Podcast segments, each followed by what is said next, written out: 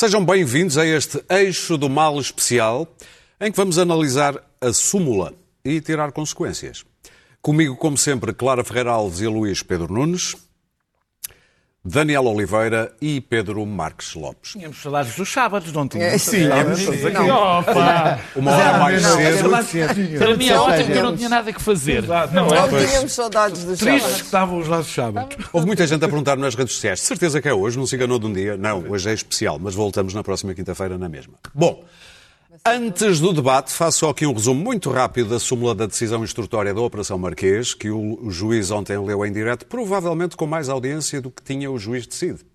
Focando-nos em José Sócrates, ficámos a saber que ele vai a julgamento por seis crimes, três de branqueamento de capitais e três de falsificação de documentos, e só isto pode dar vários anos de cadeia. Já os crimes de corrupção passiva e de fraude fiscal caíram, depois de uma metódica, mas também controversa, demolição do argumentário do Ministério Público, mas o juiz também disse que Sócrates foi corrompido, chamou-lhe corrupto, só que um corrupto prescrito. O Ministério Público já anunciou que vai recorrer para a relação. Ora bem, como é que o antigo Primeiro-Ministro reagiu? Eu diria que, lembrando este clássico, a gente percebe. Penso que os senhores jornalistas estão satisfeitos com estas respostas e estão certamente tão contentes quanto nós, por isso agradeço-vos muito a vossa presença. Muito obrigado. Porreiro, pá.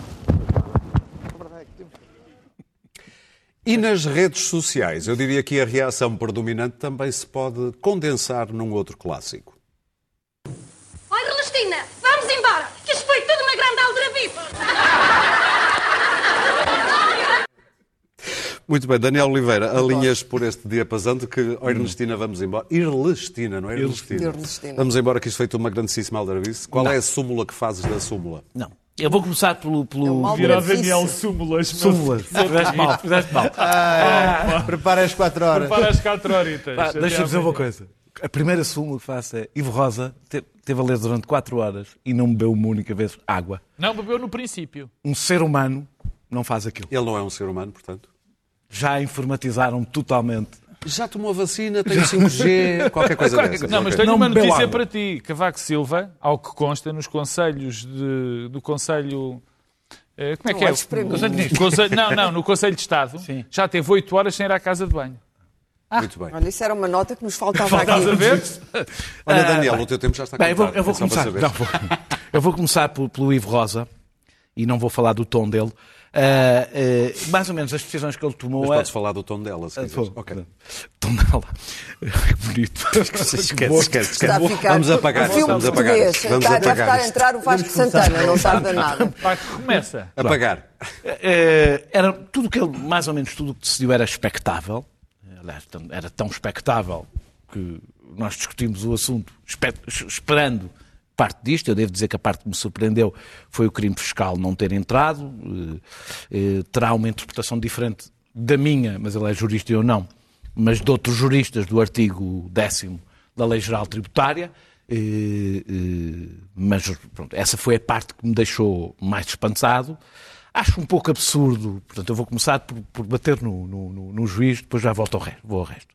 Acho um pouco absurdo que, que, que ele acredite que o Primeiro-Ministro não pode eh, influenciar quer decisões que se tomam na Caixa Geral de Depósitos, quer decisões tomadas por secretários de Estado passando por cima de ministros. Na realidade, não é mais absurdo do que o Ministério Público achar que pode influenciar dezenas de júris eh, co- colegiais sem deixar rasco- rasto eh, nenhum. Eh, depois acho, eh, eu acho que se pode dizer que Ivo Rosa fez um pré-julgamento. Não é suposto fazer um pré-julgamento. E, e isso, por exemplo, fica evidente quando deixa claro que uma. que- ou seja, no confronto de testemunhas, até- apesar de eu até poder concordar em relação a Helder Batalha, eh, eh, no confronto de testemunhas, não- ou seja, eu acho que não cabe, não é naquele momento eh, eh, que, se, que se tem que avaliar a, a- a própria credibilidade. O peso testemunhal e a da credibilidade, sim. E, e também acho, diverge. eu também acho, Sim. como em quase tudo neste assunto que vamos falar. Ah, ah, e acho que quando ele diz que um crime de corrupção prescreveu, eh, explicar depois que o crime não tem provas levanta-me também a mim dúvidas. Se prescreveu, está resolvido o problema. Eh, mas é evidente que Ivo Rosa queria destruir eh, a acusação do Ministério Público. E o problema, que é o problema central, que não é Ivo Rosa, é que tinha muito por onde se entreter. E, portanto, o facto de querer é irrelevante, a questão é se pode. E, e se pode. Eh, o que ele quis, nos quis dizer é que a acusação mais importante que o Ministério Público teve na sua história na democracia é um monumento ao amadorismo. E, e, e eu faz-me um pouco de impressão que quem aceite que há ali crateras inultrapassáveis ache que essas cratérias poderiam ser ignoradas para não lançar fúria, para não espalhar a fúria na opinião pública, porque isso seria uma tragédia para a democracia. Não pode ser assim. Nós não podemos ignorar crateras numa acusação porque eh, isso põe em risco eh, a democracia. Não podemos. E eu acho que põe. Eu acho que é gravíssimo para a democracia o que aconteceu. Eh, e Ivo Rosa desfez, eh, falando de datas, de absurdos de causa- ca- ca- causalidade e da ausência de prova, eh, desfez a acusação sobre corrupção do Ministério Público. As provas sobre transações financeiras, do que se percebe, eu não li, ao contrário de 90% dos portugueses, e portanto estou um pouco aqui a- a- pior do que os outros, porque não tive tempo para ler as 7 mil páginas, mas eh, do que. do- dos poucos do que- não leste, Foi dos Daniel. poucos. Portanto, mas, aliás, é uma coisa até tive para não vir, porque se as pessoas estão em casa, leram todas as 7 mil páginas, eu não li, e portanto estou aqui. Preferes em pé ou mas Estou- preferes os, estou- os- estou- as Ah, dezenas eu de volumes? Quero papel, Queres depois papel? posso usar Ok. para imprimir. Ah, as costas. Eh, desfez as, com datas absurdos de causalidade, a ausência de prova, a acusação de corrupção, as provas de transação, transações financeiras parecem ser sólidas, eh, o que aliás permitem que, que, subsistam outro- outros crimes. A corrupção é sempre mais difícil de provar, evidentemente. Ela depende bastante de prova indireta. Mas prova indireta e prova especulativa não são a mesma coisa. Prova dir- indireta é prova. E, e e existe. E, é, e, e, aliás, não, era quase impossível não fazer acusações de corrupção, eh, eh, condenar alguém de corrupção sem prova indireta. Não só de corrupção, de muitos Muitas outras, mas é essa seguramente. Eu acho que, portanto, não devemos atirar sobre o mensageiro. Eh, há, do que se consegue perceber, erros grosseiros e prescrições que o próprio Ministério Público sabia já existirem quando lá pôs. E isso, responsabilidade não é do juiz. Assim como quando uma pessoa tem uma má nota numa, num, num exame, a responsabilidade não é do professor. Mas a prescrição não é também É ela... discutível, É e discutível. vamos ver se é sim, discutível sim. ou não. Vamos ver até que ponto é que ela é discutível. Já os erros grosseiros, alguns deles não me parecem sequer discutíveis. E, e isso tem um responsável, tem um responsável, que é o Ministério Público. Rui Te- eh, eh, eh, Rosário Teixeira. Porquê é que eu me lembrei do Rui Teixeira? Eh, eh, Rosário Teixeira e a sua equipa. Carlos Alexandre. Eu isso deixei-se deixei para outro campeonato, porque, apesar de tudo, é outro debate. Não é exatamente o debate sobre alguns dos erros grosseiros que ali estão, não tem a ver com o Carlos Alexandre. Eh, eh, eh, o, o- o o- o juiz Ivo, Ivo Rosa falou do crime de corrupção sem demonstração de dado concreto, que ele próprio já prescreveu. Eh, na realidade, ele era mais fácil de provar, porque exatamente não, não precisamos de provar o, fim da decisão, ou seja, não precisamos que, que- é provar o ato, o ato não é concreto, exatamente. E havia o corruptor, que era Carlos Santos Silva. Na realidade, nós sabemos que o Ministério Público tende a, pref- a pre- a preferir me- mega processos épicos, mas eu deixo isso para a segunda parte, para, para- para- para a minha segunda intervenção. Terminando, eu digo só que eu acho que houve um equívoco na leitura que vi, feita por imensa gente, e sobretudo pelo conjunto da população, sobre esta a decisão de Ivo Rosa. José Sócrates esteve muito longe de ter uma vitória. O juiz das garantias, portanto, conhecido pelo juiz das garantias, coisa que é tratada como um insulto, eu não acho que seja um insulto, disse que o primeiro-ministro eh, eh, mercadejou, agora entrou esta nova palavra, não é nova, ela existe, eh, mercadejou, mercadejou o seu cargo, que os empréstimos não eram empréstimos nenhuns, que aquela história da mãe que tinha o dinheiro em casa era uma aldrabice, que, José- que José- na, na- realidade disse, por, de uma forma não tão direta como eu estou a dizer, que José Sócrates era corrupto e mentiroso. Eh, manteve o branqueamento de capitais, manteve a falsificação de documentos E há o recurso que eu já percebi, a autonomização dos processos pode levantar problemas em relação ao recurso. Eu termino mesmo. Eh, portanto, Ivo Rosa, de facto, não disse em nenhum momento, pelo contrário, disse com todas as letras que José Sócrates era corrupto. E disse ao mesmo tempo que o Ministério Público é incompetente. E há um debate que não se está a querer fazer, porque se calhar não interessa fazer, é esta segunda parte, que é a que é relevante no que ouvimos eh, ontem, é fez o Ministério Público o seu trabalho e por que raio é que não falamos do Ministério Público, estamos a falar do juiz que analisou as provas que Muito ali bem. estavam. Clara. Bom, hum, não, tenho, não tenho a opinião de Daniel, sou bastante mais crítica deste despacho de pronúncia, que achei desconcertante em várias faces. Teve fases desconcertantes. Na forma, pelo tom adotado, que era nitidamente um tom hum, de acusação em relação à acusação. Não é muito habitual, quer dizer, nem devia ser. É, parece que é habitual em alguns despachos de pronúncia em Portugal, mas não deve ser. A equidistância aqui é essencial. Tem que haver equidistância. Ali o que houve foi um- uma desmontagem completa ah, ah, do trabalho do Ministério Público. E eh, adjetivada com adjetivos estranhos, como delirante, fantasia, não sei, não é adequado num despacho de pronúncia e não é acaso, não necessário. era bem- o- fantasia necessário. não era bem sobre Não é necessário e não deve ser usado como expediente. eh, penso que o Ivo Rosa quis eh, autojustificar, porque ele sabia que isto era, obviamente, que isto era uma decisão impopular. Eh, As prescrições em série também me surpreenderam. Vamos lá ver. Eh, É certo que- Sócrates acabou eh, com alguns crimes, mas comparado com os 20 e tal crimes de que ele era acusado, isto não é nada. 31. Eh, 31. E, portanto, é evidente que eram crimes ficou- a mais. ficou o que tem a pena mais alta, Sabia-se não é? que havia aqui uma acumulação de crimes que iam ser difíceis de provar todos.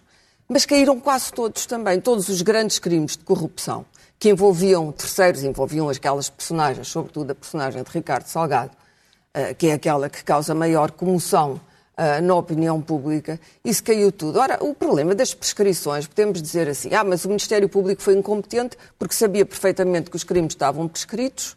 Não ficou muito claro para mim se havia ou não crime. Havia crime, mas tinha prescrito, portanto não havia crime. casos disse que havia, Uma contradição. que havia prescrito. Mas quer dizer, as prescrições têm que ser contadas a partir de determinados momentos. Portanto, eu gostaria, eu não li, eu não li, eu não li o, o que é que o Ministério Público fez. Não me vou pôr aqui a acusar o Ministério Público.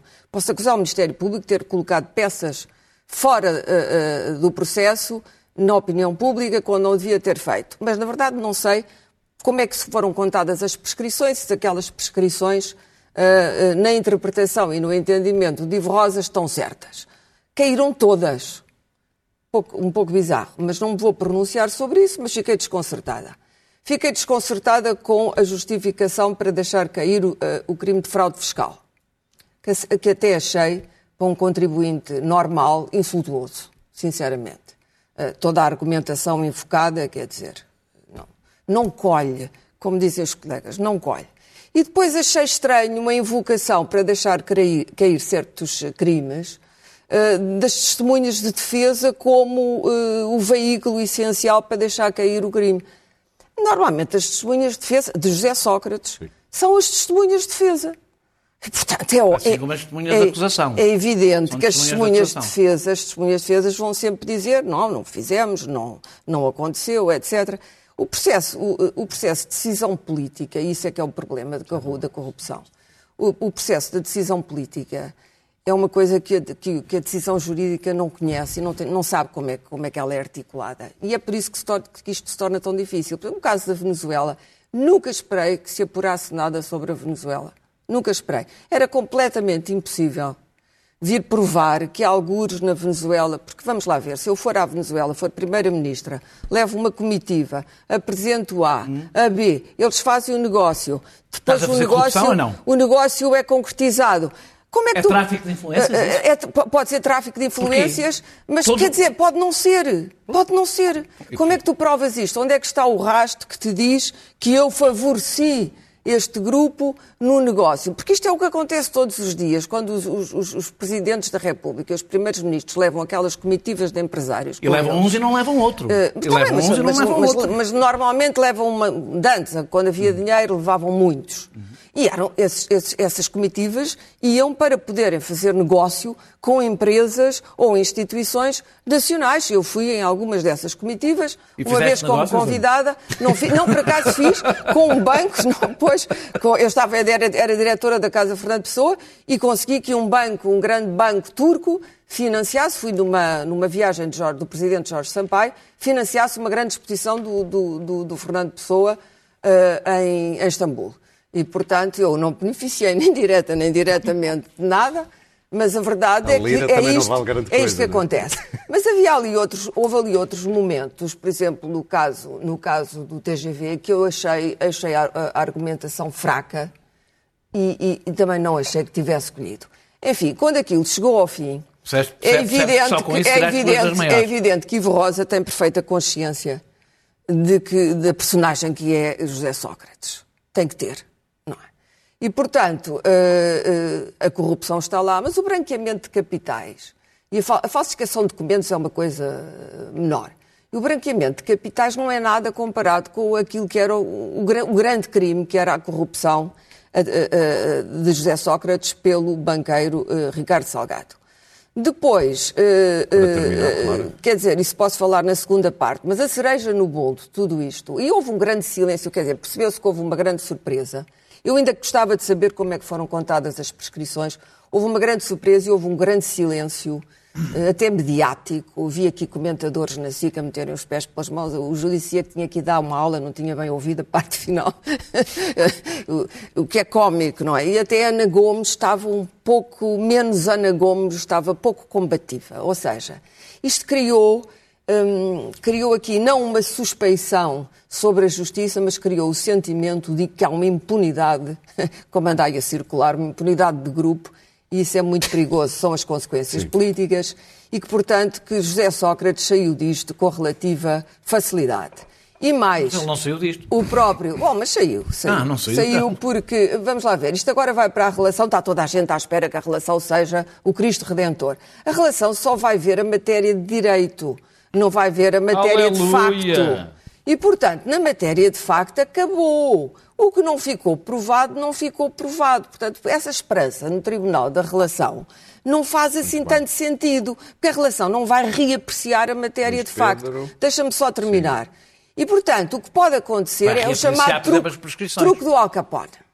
O Al Capone acabou preso, eh, eh, Fraude acabou fiscal. apanhado por um fraude fiscal, evasão fiscal. Evasão. Um delito menor e depois apanhou uma pena violenta, justamente, ou, ou o caso O.J. Simpson, daquele foi ilibado, foi... foi eh, eh, Criminalmente, mas E depois, depois- quando foi apanhado numa arruaça dentro de um casino, apanhou uma pena de Mas tu prisão a sério. que o Ministério Público tinha tido um crime de corrupção por onde, Mas por não, onde mas tu poderia ter pegado. repararás E não que pegou. esta fulanização da justiça, que é disto que se trata, é aí, perigosíssima e intolerável e que isto não pode ser assim. Muito Já bem. lá iremos. Ah, Luís, espera aí, espera aí. Tenho aqui uma surpresa para ti. Luís Pedro Nunes. Mau. O passado volta sempre a nos morder os calcanhares. Vejamos o Luís Pedro Nunes aqui no Eixo do Mal em 2010 sobre Sócrates. Ai.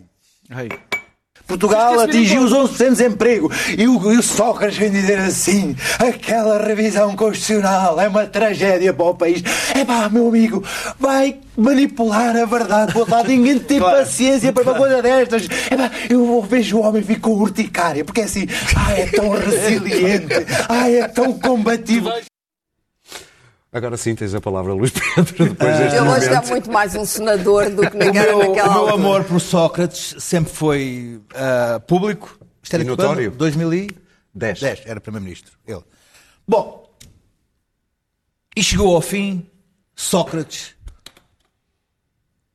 é corrupto. Prescrito, corrupto e acusado de branqueamento de capitais. Isso foi a conclusão final ah, daquela leitura daquele despacho. É por isso que ele vai a, vai a julgamento, branqueamento de capitais, devido à corrupção. O primeiro-ministro de Portugal, sobre isso, é preciso que se tenha atenção. Foi isso que saiu dali. Eu analisei bem, o que se, analisei com alguma ah, ansiedade o que estava a passar, porque tínhamos em sinal aberto as televisões 4 horas, sem comentários, e nas redes sociais criava-se um escândalo, um alarme. Caiu, caiu, alarme, vergonha, má morte ao juiz e por aí fora. criou-se esta, esta onda de indignação nacional que depois, como cereja no bolso, tivemos ali o, o, o, o nosso Pinóquio garagem. a sair do, do, do, do, do tribunal a dizer, ah, pronto, a coisa, lá está, cabala, cabala, sou, sou injustiçado. Pronto, aqui estavam os elementos criados para que hoje... Caíram se- todas as mentiras todas, sobre mim. Caíram todas as, as, as acusações, eu sou um injustiçado, e lá foi a Correio da Manhã, TV, vê-lo comer maçãs de uma esplanada e a ver a sua linguagem corporal de felicidade. Cinco numa mesa. Cinco numa mesa, dois sem máscara. Pronto, estavam os, estavam os condimentos ah, ah, ah, reunidos para se criar aqui uma onda de indignação ah, para, contra quem? Contra o juiz que eu vi hoje uma, uma peça na SIC que, pelos vistos, era, era, era, era acusa- acusatória contra o juiz Ivo Rosa, que era não há prova, não há prova, não há prova. Não há prova, não há prova, não há prova. Teríamos que ter, ser, ter uma grande imaginação e uma grande fantasia para encontrar prova, não há prova, não há prova, não há prova. E isto era uma peça contra o juiz. Ora, na minha perspectiva, isto devia ser uma peça contra o Ministério Público que não apresentou prova, não apresentou prova, não, apresentou prova, não há prova, não há prova, não há prova, não há prova, não há prova. A ver se nos entendemos. Perante aquela monstruosidade que foi o socratismo e aquele ambiente de gangster que se viveu, houve um Ministério Público que se imbuiu de um espírito justicialista e quis meter dentro de um processo todo um regime Esse é que é o problema. político, o governo, o estado de espírito que se vivia, o ar do tempo, o banco, a PTs, os banqueiros, os poderosos, os menos poderosos, e colocou tudo aquilo num único processo a que chamou o processo Marquês. É o centro da cidade. É, é o centro da cidade. Pumba lá para dentro. Marquês que foi, E esperou- Marquês que foi, foi, foi acusado de corrupção e perdoado pela rainha. Já E esperou que num único processo judicial, com 4 mil páginas, conseguisse, conseguisse mandar para a cadeia todos os elementos que estavam no poder nessa altura. É isso que é o processo marquês. Para isso, apreenderam terabytes de informação, reuniram centenas de milhares de horas de escutas telefónicas e fizeram vários processos atrás de processos atrás de processos numa elefantíase grotesca de processos que foram, foram em carcinomas crescendo atrás uns dos outros e esperaram que o juiz que liderou a investigação fosse o juiz de instrução e fizesse assim, assino de cruz. E chegava ao processo. Aparentemente, não foi isso que aconteceu. Outro juiz caiu o processo e esteve dois anos e sete mil páginas a, a- a depurar aquilo. Ora, ontem, naquela, naquela onda de raiva que se criou contra o juiz, há um, há um processo, há uma petição, que nem o nome dele acerta, chama-lhe Ivo Rosas, saída do Ivo Rosas, Já contra, leva- contra, contra o... Leva mais de 50 mil Sim, mas o Ivo, não, já agora se está a ser no nome do homem. Sim, sim, sim. E uma petição Não tenho- particularmente antidemocrática, Sim, porque sim. pretende que a Assembleia ah, da República República interfere passa na Deixa eu juízo. dizer, judicial. jurisdição. Há, foram buscar, andam aí a buscar uma ou duas ou três coisas que ouviram, sem ver, sem ver o processo, nem qual é a fundamentação sobre ah, os erros clamorosos do juiz. Bom, ah, a questão fiscal. A questão fiscal, ah, segundo quem já leu o processo nas 7 mil páginas, diz que, primeiro, o juiz dis- de- distingue ilícito de crime e o, e o- e o- e o- o regime do, fala do de IRS fala em ilícito e não em crime. E segundo, o próprio dinheiro de que se fala já tinha sido trazido por Sócrates ah, da Suíça através do RERT, do, do regime social. Sócrates, não, pelo, pelo, pelo Não, não, pelo Sócrates. Foi o Sócrates que já trouxe esse dinheiro e já tinha, sido, já tinha havido, já tinham sido cobrado impostos sobre esse dinheiro. Mas a questão é o seguinte: é que se está a especular sobre coisas, sobre as coisas que não, que não, não sabemos, que temos que ir ver ao processo. Para terminar. Para terminar, parece-me um pouco ah, ah, precoce estar a, a- a- tentar destruir o trabalho do homem. Vamos ver. Eu acho que esta primeira onda vai ser uma onda mesmo de tentar acabar com o juiz. e- Eu quero violentamente que José Sócrates seja ah, julgado e condenado. É, é, é aquilo que eu mais desejo. Há muitos anos. Mas também, há muitos anos. Mas também não consigo perceber que alguém ache que chamar a um juiz, o juiz dos direitos e garantias, seja a maior das ofensas que se pode dizer a um homem. É preciso isto ter... Pedro. É preciso isto ter... ser muito perverso. calma, calma. Facto. E tenho a certeza ou a expectativa que se perceba que esta coisa do, do, do processo de Marquês é que tem que ser vista como foi feita.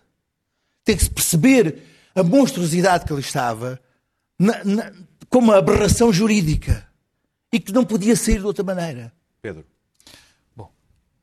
O que assistimos sexta-feira, começo pelo fim, por onde os meus colegas pouco falaram, foi uma, uma morte política e social. Eu que fui acusado aqui 300 mil vezes de socratismo, não pelas pessoas, mas por outras, e que defendia o Sócrates e que tudo mais, eu não tiro uma palavra, uma vírgula daquilo que disse aqui sobre este processo. Mas tenho que dizer que fiquei particularmente indignado com o facto de um, um ex-primeiro-ministro ter aparecido com ar triunfante depois de um juiz ter dito que ele era corrupto e que ele transacionava o seu cargo. Isso deixa particularmente incomodado e deve deixar particular- particularmente incomodadas todas as pessoas que gostam da democracia e do Estado de Direito. Eu senti-me insultado porque insultaram o meu país. Quer dizer, um uma pessoa congratular-se por lhe terem chamado aquilo é grave. Portanto, portanto há- essa é o primeiro efeito. E ao contrário. aqui uma coisa. O dinheiro do Sócrates não ficou provado que era dele, da, da, da Suíça. Senão, Isso que eu estava a dizer. aqui, Foi o Carlos Santos Silva é a diferença entre 1 eu- milhão e não. 700 mil O julgamento, 20, portanto, 30 isso o juiz eh, fez bem por dizer de 1 milhão e 700. Portanto, há essa morte social e política e eu aqui há um julgamento moral e eu também mereço, toda a gente merece fazer um julgamento moral e aqui é mais do que um julgamento moral. julgamento também, há, também há aqui um julgamento político e também mesmo jurídico. Agora a segunda parte. Sexta-feira vivemos um momento particularmente perigoso e continuamos a vivê-lo. Continuamos a vivê-lo. Não exatamente por causa da decisão de não pronúncia de alguns crimes do juiz Ivo Rosa. E eu tenho que dizer, repetir, eu não gosto de o fazer, não gosto de fazer Daniel, que isso que até já o escreveu, mas que eu já disse aqui várias vezes que o maior problema da nossa democracia era a justiça, dentro dela a questão dos megas processos e outros que tais. E curiosamente, o, o juiz Ivo Rosa começou por dizer algo, uma gravidade incrível e que tem passado assim pelos pingos da chuva. Ele disse que houve a violação do princípio do juiz natural neste processo. E te mandou tirar a certidão para. Sim, mandou é um- tirar a certidão. que ele é um interessado, não é? Sim, mas man- não, quer dizer, não é interessado. A, a violação Ah, do não há nada a fazer, tem que ser não, ele a a violação não é? do juiz natural é gravíssimo, quer dizer que houve uma vontade que fosse determinado juiz a fazer, Sim. a conduzir este processo. O, para mim, o que foi problemático continua a ser grave, eu também já eu não esperava outra coisa, para ser franco. Porque eu conhecia a acusação. E o que disse o juiz Ivo Rosa vai de encontro ao que eu pensava e de que muita gente pensava. Uma das coisas o Luís Pedro já disse, mas eu quero repeti-la.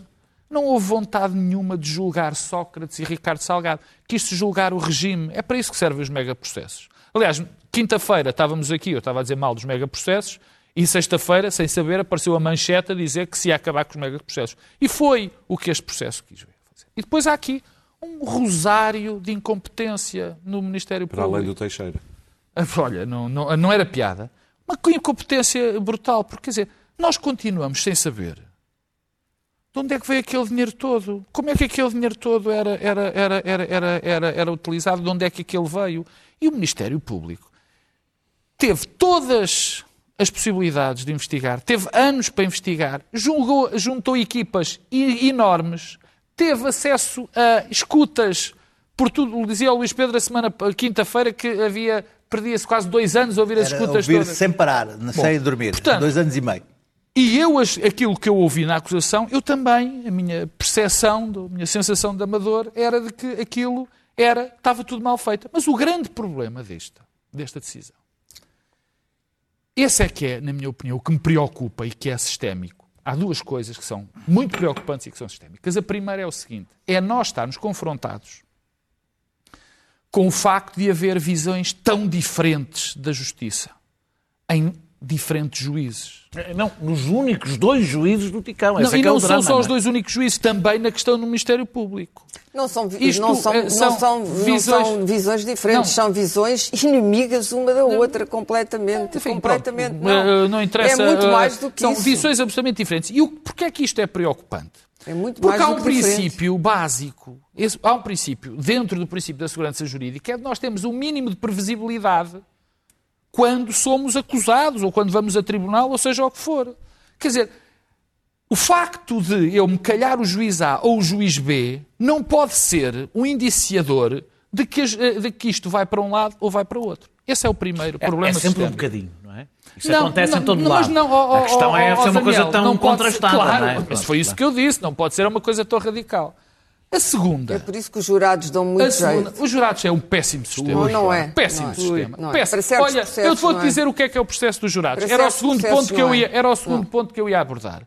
É que o que nós estamos a viver hoje é o processo dos jurados. Não, não é. O que estamos a viver hoje é o seguinte: o que estamos a viver é, de repente, a opinião pública acha que o facto de ela achar que aquele homem é culpado faz com que o juiz Ivo Rosa, que é um juiz competente com a sua ideia, seja uma espécie de um bandido, porque não acusou, não seguiu a acusação do Ministério Público. E, portanto, estamos todos convencidos há 10 milhões de especialistas em Portugal, 10 milhões de pessoas que leram o processo, 10 milhões que conhecem aquilo como ninguém, que acham que justiça é o que a maioria das pessoas. Eu tenho uma novidade para essas pessoas. A justiça não é o que a maioria das pessoas pensa, nem 90%, nem 98%. Até podem ser 99%. Até podem ser 99,999. É o que diz a lei. E também acho verdadeiramente chocante que essas mesmas pessoas, esta já turba, até que já fizeram esta petição, que é uma petição basicamente que se constitui como uma espécie de golpe de Estado, se aquilo fosse em frente. Ou seja, pedir à Assembleia da República para afastar um juiz é, Aí é que nunca mais se apanhava é um entrar, político. é entrar no princípio da separação de poderes. Quer dizer, basicamente, um juiz que não decidia como a maior parte das pessoas acha, pronto, era afastado e não, nem havia separação de poderes. A justiça não é isso. Para terminar, a justiça não é isso. A justiça não é o resultado de um conjunto de opiniões, nem de comentadores que conhecem tanto do processo penal como qualquer outra pessoa. E, portanto, acho que, tem- acho que estamos a. O perigo de tudo isto. Já temos um perigo porque as pessoas acham que a justiça não está a funcionar e que não funcionou aqui. Se nós ainda deitamos mais achas para a fogueira e dizemos que há juízes que estão, enfim, no fundo, a colaborar nisto, estamos montados num sítio muito, muito interessante. Vamos olhar para eventuais consequências, estilhaços disto. Claro, imaginas, por exemplo, na Assembleia da República serem aprovadas leis de combate à corrupção que, por exemplo, prevejam o, o enriquecimento ilícito. Eu, não- eu não, não vou para aí, porque acho que as consequências políticas vão ser eh, muito, vão exceder largamente essa questão do enriquecimento ilícito. Ah, e do, o combate à corrupção, a seguir a, uma- a um processo destes, é evidente que todas as leis que são feitas a quente são más leis, de um modo geral. Ah, mas, por exemplo, aquilo que o Pedro disse sobre a percepção de que 10, 10 milhões de pessoas, tu estás enganado sobre. As pessoas têm uma percepção enviesada muitas vezes, mas podem ser convencidas. É esse o trabalho do Tribunal. É por isso que eu defendo para certos processos o sistema de jurados. E os jurados são apurados, atenção. Ahm, e, portanto, a, a- a- a população inteira de Portugal tem uma percepção sobre isto, sente-se injustiçada, sente que foi cometida. Ah, que há um Como é que tratamento, que há um criada, tratamento Clara? diferenciado de é justiça essa para a gente sem criada? poder e para a gente com poder. Ah, e é verdade. E isto é verdade. Nós sabemos que sim, a penitenciária está cheia de pequenos delinquentes. Mas sabes que não é em Portugal, é no mundo Uh, inteiro. é? sim, mas uh, eu estou a falar, é de, é de Portugal, este processo agora é português. Não é o que eu estou a com dizer, é a primeiro-ministro. desigualdade no acesso à Com o justiça, é uma primeiro-ministro coisa- português, a França sentou o Sarkozy, um ex-presidente do Banco dos Réus, a Itália sentou um ex-primeiro-ministro foi do um, Banco dos foi Réus. um tribunal que os condenou, não foi a opinião e, pública, portanto, claro. Não, não é isso, mas a formação da opinião pública, dizer que toda a formação da, da opinião pública é da turba, não é verdade. Existe dentro da opinião pública a turba que as redes sociais, onde vocês todos estão, e eu não estou, propicia. Mas há, no meio disto. Tu estás fora há uma da turba. classe, não, Nós há uma classe, turba. Há uma classe de pessoas que, sem ter a formação técnica excelente para apreciar as coisas, e eu confio nessa classe, essa classe percebe a diferença em que, aquilo a que se chama enfim, o bem e o mal na religião e que às vezes transfere até para a ciência do direito. Porque o direito tem um lado científico, não esqueçamos. E, portanto, a questão não é assim. Eu não, não considero que 10 milhões de pessoas são uma turba insana que quer linchar José O que é Sócrates. que fizeram não. à Clara? Não. Não, não considero, Clara não considero. raptada. Acho que no meio disso há turbas e há, e há turbas de linchamento, mas não são a população toda portuguesa. Ah, não, claro que e até acho uma coisa, até, mas tu falaste em 10 milhões, até oh, acho Clara. que de um modo geral Então. as pessoas acertam. E é esse o fundamento da democracia. Ah. As pessoas, quando vão depositar o votozinho, também são convencidas mas da não- bondade deste não é ou daquele. eles não votam em julgamento. Não, não, não. Tu tens Mas que o julgamento, convencer as comparar o julgamento com uma pela eleição política, argumentação. Clara. Pode gerar, mas os políticos convencem pelas O mentiras e pelas promessas. Sim, mas apesar de tudo, gera-se um convencimento de que eu vou depositar o meu voto naquele, porque eh, aquela argumentação convenceu-me. E é isto. E- mas e o- e o voltando às julgamento também é assim, claro, políticas, acho que a Atenção, primeira o grande é vítima, assim. A primeira grande vítima da- o da- disto, obviamente, que vai ser o Partido Socialista.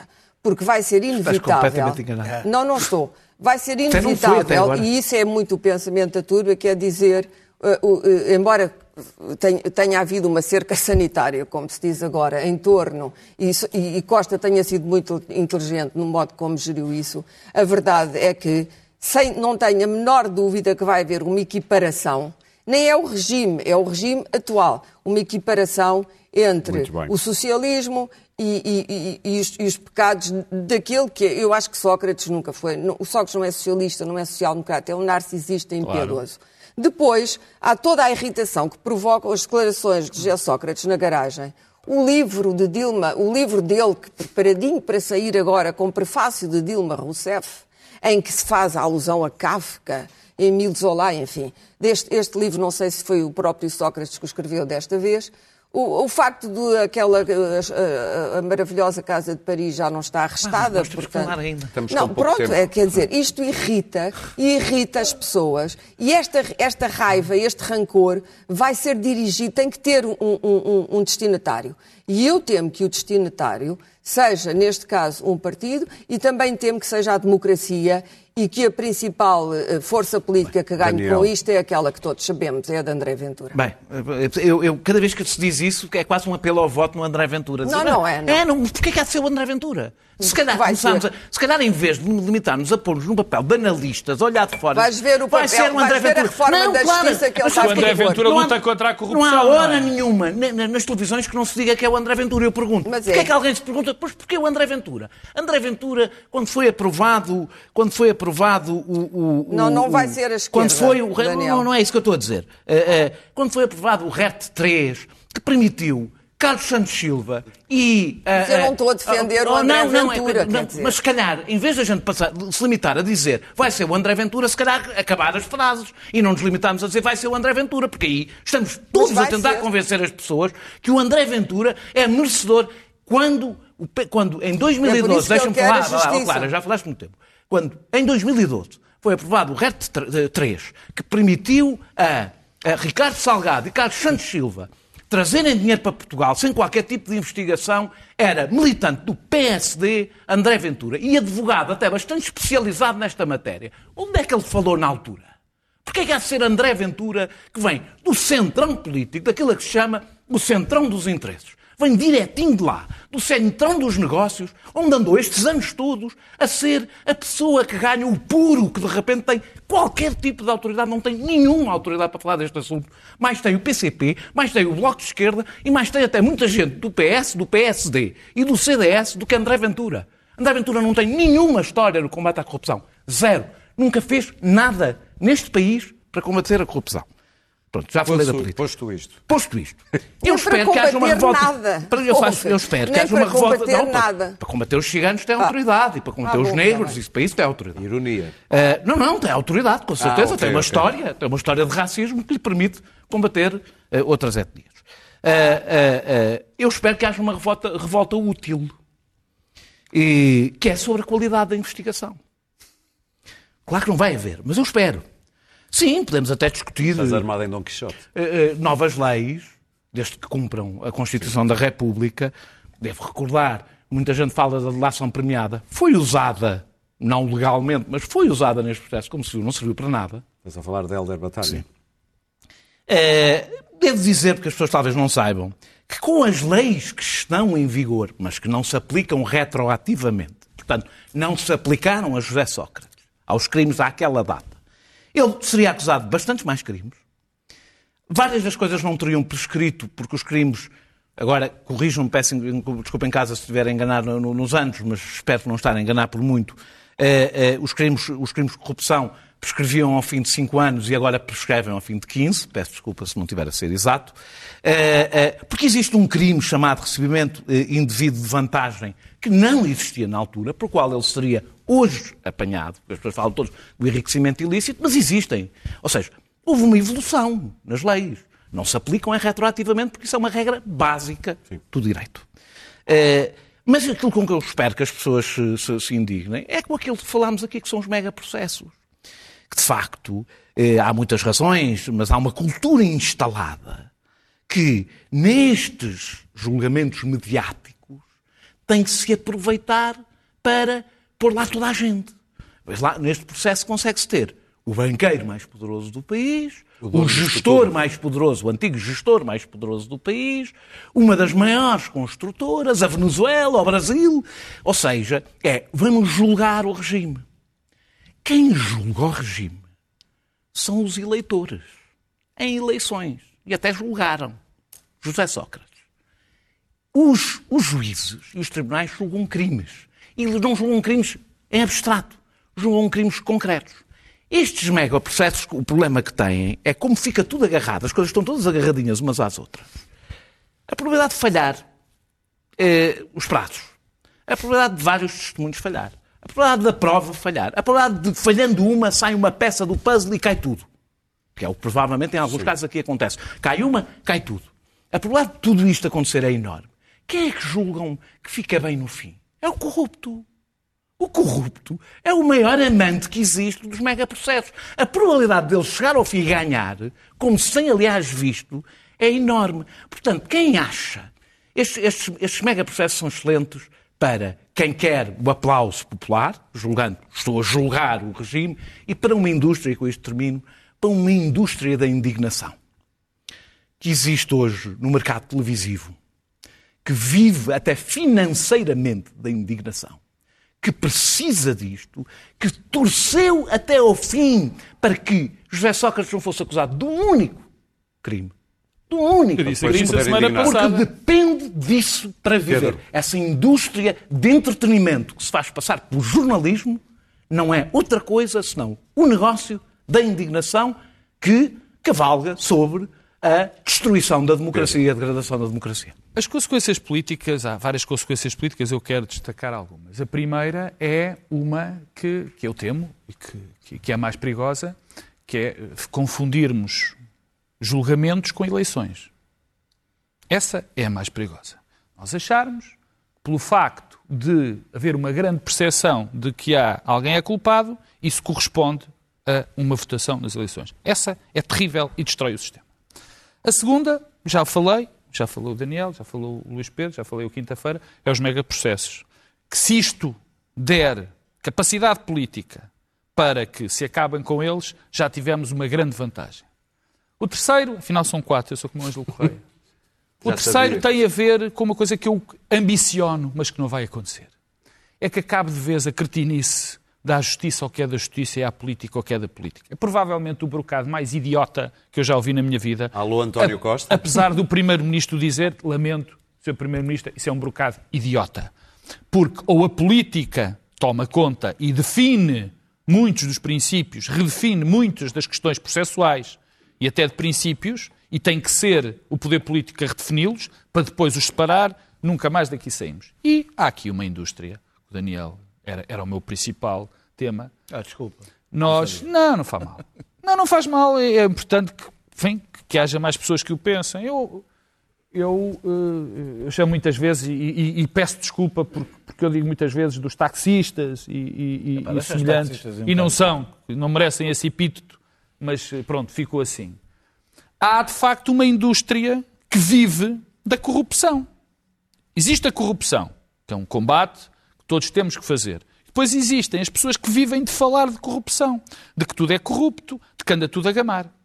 E essas pessoas, juntas com a, a chamada opinião pública, que agora é bastante eh, vasta e que estão a aproveitar este processo para lançar medidas e para colher medidas, popularidade para medidas que são profundamente antidemocráticas e que abalam e que podem abalar a nossa democracia. Eu digo-as. A questão da lei do enriquecimento ilícito. Como ela, como ela está agora a ser falada e como é fácil neste momento vendê-la à luz disto. Eu tenho uma novidade para estas pessoas. José Sócrates e os outros provavelmente não foram condenados, não foi por haver lei de enriquecimento ilícito. É porque alguém fez mal o seu trabalho. Porque foi acusado de corrupção, disseram que, era, que, que ele era corrupto, e o juiz disse-o, o dinheiro acaba por não, ninguém saber de onde é que está o dinheiro, e portanto houve um mau trabalho de quem tinha de investigar. Não são precisas mais leis. Aliás, há leis que neste momento no nosso sistema, no nosso sistema jurídico já são, na minha opinião, inconstitucionais e perigosas na- para, para a democracia, nomeadamente no que diz respeito às autorizações de escutas. E depois há também, mais uma vez, a questão, vem a delação premiada e vem esta vontade enorme, vontade enorme, que essa, comecei por ela e continuo, de não se perceber o que está em causa na- no- nos processos penais. Não se percebe. As pessoas acham que o- nós temos gente a viver de falar que o, que o Estado de Direito é uma abstração, temos gente a viver de que a presunção de inocência é assim uma coisa e que o ónus da inversão da prova só serve os, os poderosos. Todos nós já vimos aquelas séries americanas eh, de policiais em que está o bandido preso, ahm, há, há algumas provas circunstanciais, mas chega ao procurador e diz assim: não, não, mas eh, não é o suficientemente suficiente para acusar. Não interessa o que vocês, seus polícias, acham, mas aquilo que eu consigo provar em tribunal. É, é chato, mas é assim de facto. Nós, ah, ao longo destes anos, nós ao longo destes anos fomos vendo os títulos de jornais das fugas Se de não fosse informação. assim, também não havia muitas séries. Ahm, sim, mas fomos vendo ao longo dos anos as, as fugas de informações nos títulos dos jornais e ah, aquilo que eram ahm, achismos da acusação, achámos que eram armas fumegantes, que aquilo eram, eram, eram provas ah, ah, incontestáveis, incontestadas, incontestáveis da acusação que estavam ali e que iam ser apresentadas e que não havia hipótese de, de serem, de serem ah, enfim, que, de, de serem mandadas para o lixo como for. E esse foi o problema. Nós fomos criando uma convicção de que a- a- a acusação tinha ali, de facto, um castelo impenetrável e que aquela gente ia lançada, ser toda lançada para as masmorras e nunca mais sairiam. Porque acreditávamos nos títulos de jornais que lá eram colocados por quem eh, estava a fazer a investigação. Ora bem, o problema não era aquilo que a acusação queria, mas aquilo que a acusação não conseguiu provar. E esse é que foi o problema. É que uma coisa era a, a disposição da acusação, outra coisa foi aquilo que, pelos vistos, não conseguiu provar. Daí já agora, só para terminar, eu quero novamente corrigir aquilo que disse mal, é que o dinheiro não sendo indiciado como sendo de Sócrates, não havia possibilidade sequer de o acusar de fraude fiscal. Essa que era a questão, porque ele era do Carlos Santos Silva e já tinha passado pelo Hert, Hert portanto já, até, até já tinha pago, tinha razão disso. até já tinha pago, até já tinha pago a coisa. Posto isto, posto isto, eu acho que vamos todos acalmar um bocadinho e esperar ah, que o engenheiro tenha destino que eu lhe prevejo há uns anos. Boa noite e muito obrigado. E por acaso não- eu acho que vai ter. E não esquecer, e não esquecer que há uma, prever, há uma entidade, há uma entidade que Pode neste processo provado, tem. feito muito para a descredibilização da justiça, que é o grupo empresarial da Cofina, que está de parabéns porque vai continuar a poder fazer as suas Por campanhas de acaso, neste caso, deixa-me dizer, acho que estás a ser um bocado injusto, porque foi uma coisa bastante democrática. Eu, por acaso, aí, acho que estás... Nunca pensei dizer isso, que estás a ser injusto com a cofina, mas eu acho que nesta matéria já todos aprenderam a lição, olham a lição, a má lição, e, portanto, a indústria do entretenimento, esta indústria de que eu falei, de, Sim, de está mais alargada. está muitíssimo alargada, já é um, já é um, já é um, um parque, como é que é, um parque temático, parque é já é um parque temático. Já Não, é- eu queria só recordar, a propósito de megaprocessos, que as penas do face oculta foram particularmente penosas E foi muito rápido. E gravíssimas, E foram um bocado mas para um sucateiro. Sim, assim, não. E, e- e deixa-me dizer E o Vara, o Vara já está outra vez tenho, metido no lençol mas de deixa-me dizer-te que eu, por acaso, até tenho bastantes dúvidas das penas que foram aplicadas Pois, na eu também. Todos nós, Aí é, e dissemos aqui muitas Mas, vezes. mas esse, esse, nenhum, ninguém ficou a debater o juiz. Nesse caso, ninguém ficou a, a- a debater o juiz. E esse é um dos problemas, é que eu acho que há um convite. Eh, Eu consigo compreender que as pessoas estejam indignadas. eh, Eu estou. Eu estou também. Eu estou. Eu também estou. Eu estou. Eu. Eu hoje digo com uma firmeza que não dizia, porque não podia dizer, porque não, não, não basta o cheiro, não basta, não parece.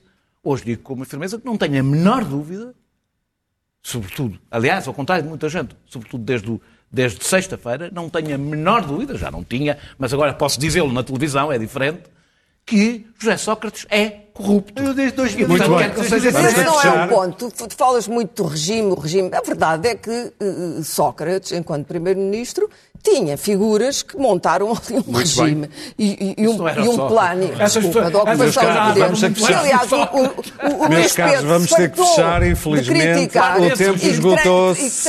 Oh, Clara, tu trazes agora para o fim do programa Está esse bem, mas tema. ia muito além, ia muito além da mera corrupção. Tinha começar anterior ao mais cedo. Bom, Al- alguns Foi curiosamente José Sócrates, quando era primeiro-ministro em 2009, acho eu, se não me falha a memória, que inaugurou o campus da Justiça. E na altura disse isto. A ideia de campos de justiça ou cidade judiciária é uma ideia com a qual convivo na retórica política há mais de 10, 15 anos. E mais três em cima e mais os que vierem aí. Querias dizer alguma coisa, Daniel? Não, não, não, não. não. Então até quinta-feira voltamos ao nosso horário normal às 11 da noite. Bom fim de semana.